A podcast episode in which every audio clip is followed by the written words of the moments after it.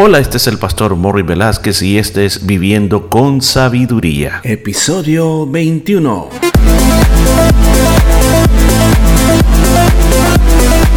Y en el programa de este día estaremos aprendiendo cómo aplicar la sabiduría de Dios a nuestra vida a través del libro de Proverbios. Muchos consejos muy hermosos basados en la palabra de Dios. Todo esto y mucho más en Viviendo con Sabiduría.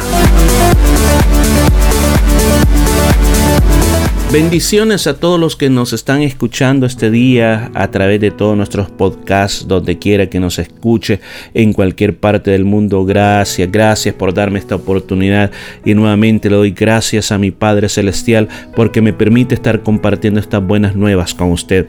Y hoy vamos al capítulo número 5 capítulo número 5 del libro de Proverbios. Este capítulo número 5 es un capítulo que se nos advierte mucho sobre un problema muy grande en nuestra sociedad que es el adulterio.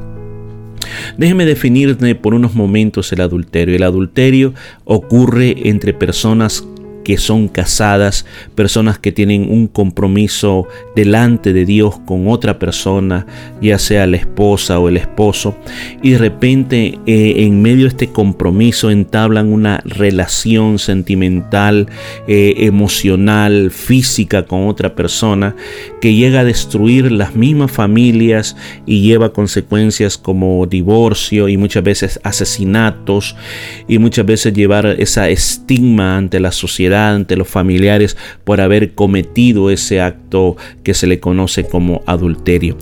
En la época de la Biblia el adulterio era considerado como pena de muerte.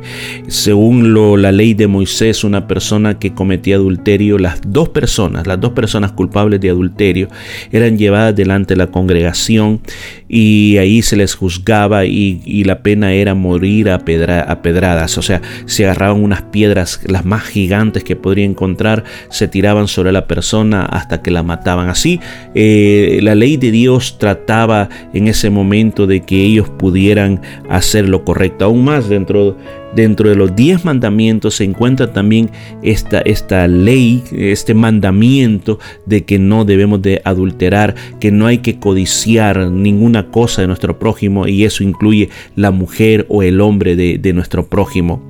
Entonces, dicho todo esto, es importante reflexionar en los, en los valores que yo le llamo entre comillas y con letra roja que nuestra sociedad está impulsando en nuestra época.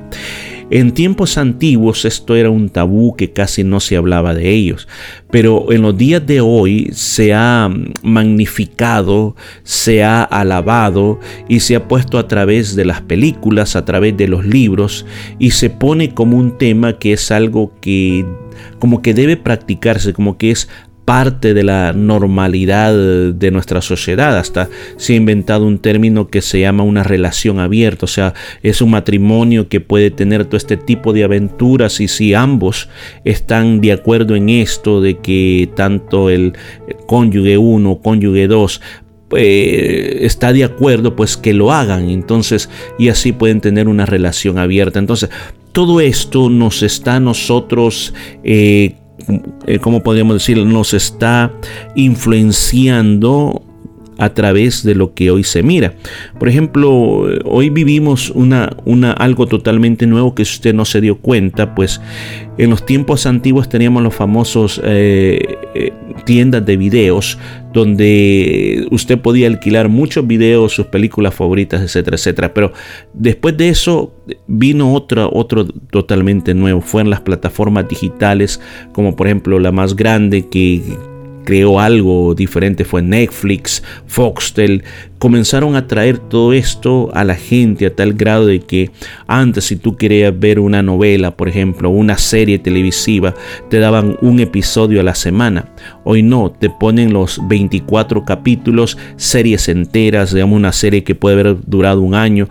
Hoy te la ponen, si tú quieres, puedes ver seis años de episodios en un par de días, si es posible, o en un día entero. Entonces, esa es la realidad y entonces esas cosas, por ejemplo, el adulterio en las películas, en las series televisivas, se nos presenta como algo normal, como algo saludable, se nos presenta como parte de, de, ser un ser humano. Hago ese énfasis, parte de ser un ser humano. Entonces, ante todas esas cosas, pues eh, pongámosle también otro aspecto, el aspecto de nuestra forma de ser como, como carne que somos, como seres, eh, eh, como que tenemos un imán hacia lo malo.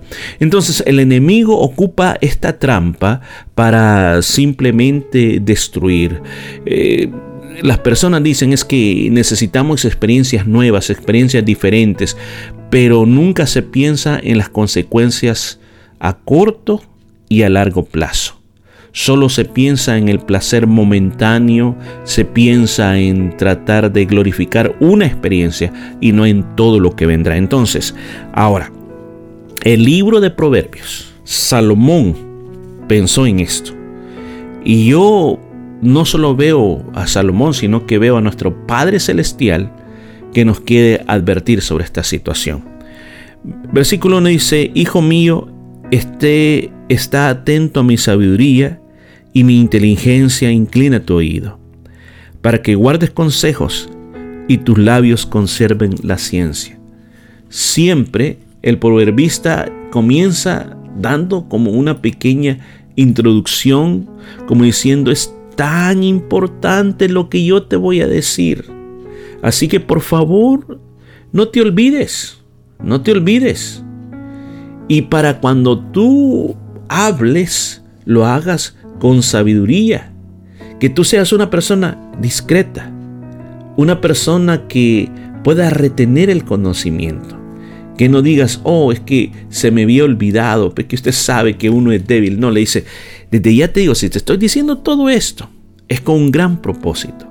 Si te estoy diciendo todo esto, es para que te vaya bien en la vida. Si te estoy diciendo todo esto es para que no sufra los dolores que muchas otras personas han sentido por no haber hecho caso del consejo. Y ahora sí comienza a hablar de qué es. Dice, porque los labios de la mujer extraña destilan miel y su paladar es más blando que el aceite.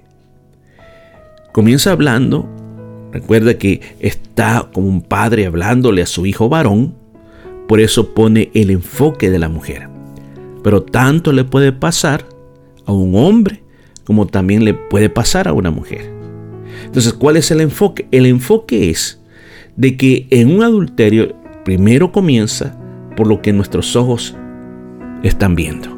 Entonces dice, escuchen, dice aquí, porque los labios de la mujer extraña destilan, destilan miel. O sea, es que se está refiriendo a la forma como se ha pintado los labios. No exactamente sino que se está refiriendo a lo que está saliendo de esa boca. Está saliendo parecerido miel y dice, y su paladar es más blando que el aceite. O sea, que lo que está diciendo, los halagos, lo bueno que está diciendo, es la primera trampa. Así como la miel es pegajosa, lo que está diciendo es pegajoso. Entonces, eso como dicen, es la primera alarma que tiene que encenderse. Cuidado, cuidado, por ahí comienza a encenderse las palabras que dicen, las palabras que se está escuchando. ¿Cómo yo las voy a percibir? ¿Cómo yo las voy a atesorar en, mi corazón? Porque aquí a la misma vez en el versículo 4 nos da la, la, otra contraparte. Dice, mas su fin es amargo como el ajenjo, agudo como espada de dos filos. O sea, que si yo simplemente comienzo a percibir, oh, qué bonito lo que me están diciendo, pero dice, no, pero ojo, ojo, ojo, parece miel, pero su sabor es amargo, el ajenjo es muy amargo, en realidad el ajenjo es una planta, una planta que muchas personas lo ocupan por sus beneficios de, de, salud para el cuerpo, pero en realidad es una planta que requiere mucho valor porque es demasiado amargo.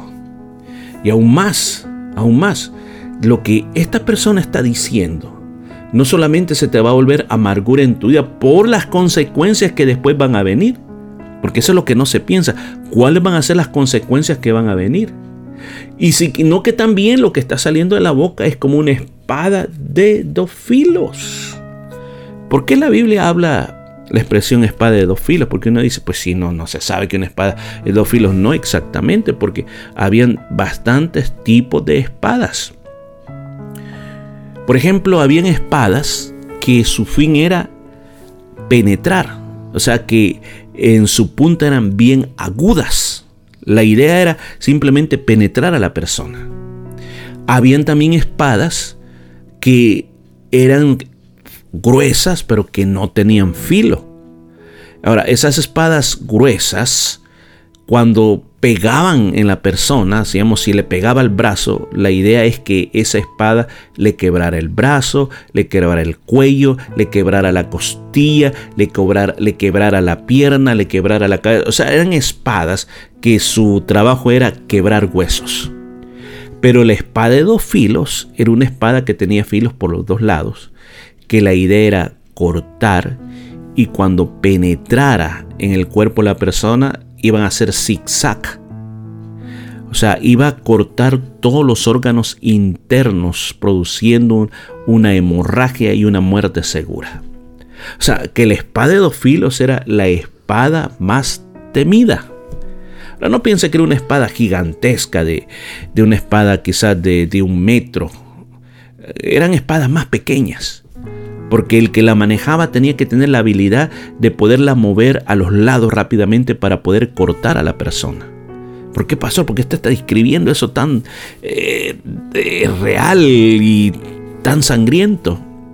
Es que está comparando que lo que la mujer adúltera o el hombre adúltero está tratando de hacer es presentar sus palabras como que fueran miel, presentar sus palabras suaves como el usted ha visto el aceite cuando se está echando sobre un depósito, qué, qué lindo se mira como el aceite va fluyendo. Entonces muchas veces la idea de presentar eso, uno lo ve, se lo percibe y dice, oh, qué bonito, pero dice, ojo, ojo, pensa en las consecuencias, ojo, pensá que en realidad eso es amargo como el ajenjo y agudo como una espada de dos filos que al final te va a terminar cortando en varios pedazos y te va a cortar, te va a destruir y te va a amargar la vida para siempre. La verdad de las cosas que es algo en lo cual nosotros no pensamos, sino que solo queremos vivir el placer del momento.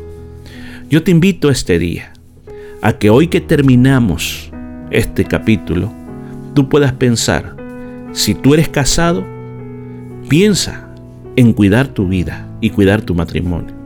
Si tú no eres casado todavía, que el día que tú te cases puedas ser una persona que puedas conservarte para la otra persona guardando ese pacto. Así que gracias y nos volvemos a escuchar el día de mañana. Y esto fue todo por este día. Nos escuchamos el día de mañana.